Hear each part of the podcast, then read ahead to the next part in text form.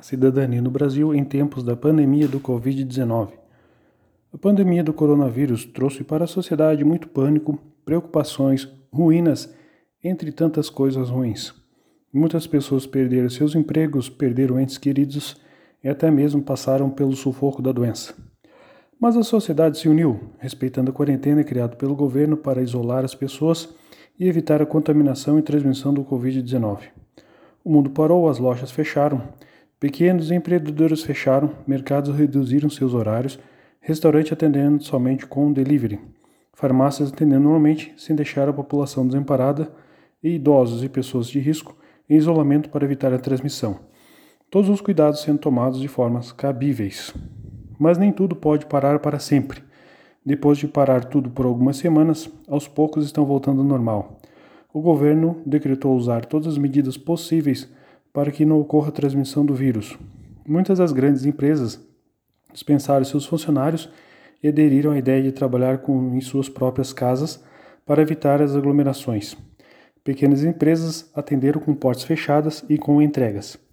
A economia não pode ter uma crise, então todos os métodos de segurança estão sendo usados para que ninguém saia no prejuízo. A educação não ficou de lado no momento da pandemia as universidades, escolas, creches, entre outras, usaram tecnologia a favor da atual situação de isolamento no mundo e as atividades estão sendo desviadas através dos professores por meio de site, WhatsApp, apostilas e etc.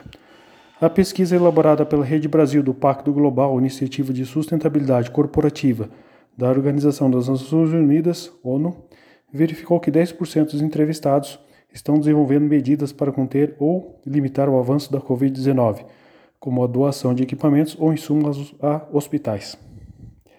Carlo Pereira, diretor executivo do Pacto Global, explica que a crise do coronavírus traz pressões adicionais e afirma que, abre aspas, as companhias têm de agir com cidadania empresarial para a continuidade dos negócios e da economia como um todo, fecha aspas.